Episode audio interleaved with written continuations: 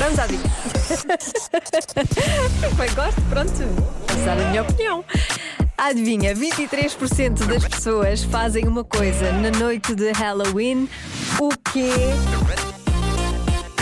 Atenção que isto foi, eh, foi uma pergunta feita nos Estados Unidos. Portanto, vamos pensar na realidade norte-americana. Está bem? Vamos às respostas. Nada, não fazem nada para a festa, fingem que não estão em casa para não darem doces, decoram a casa, vão de viagem, fazem doces de abóbora, ah, não abrem porta, comem chocolates, vão ao cemitério. Ahm, qual era a tua, o teu palpite, Lori? O palpite era fazer uma, uma tarte de abóbora, mas eu tenho outro, já te digo no final. Ah, tá bem. Vamos ficar à espera. Um teaser do Lourenço Hacker. Olá, boa noite.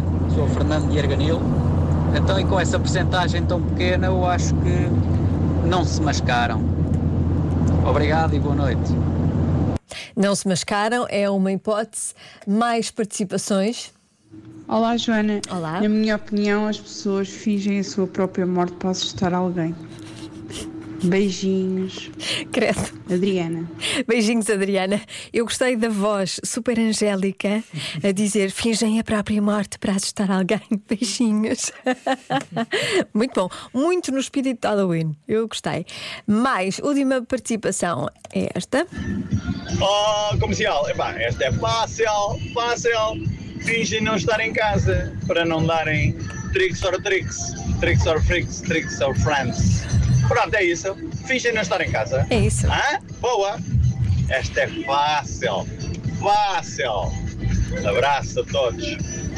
Tricks of Fricks, Fricassonite. É, qualquer coisa assim. Lori, estavas a dizer que tinhas uma ótima. Tenho. O meu palpite é montam a árvore de Natal. Montam a árvore de Natal no Halloween. Está bem, está bem. A resposta certa é. Fingem que não estão em casa. Muita gente a acertar hoje. Imensas respostas certas. Muito bem. Vocês percebem de Halloween.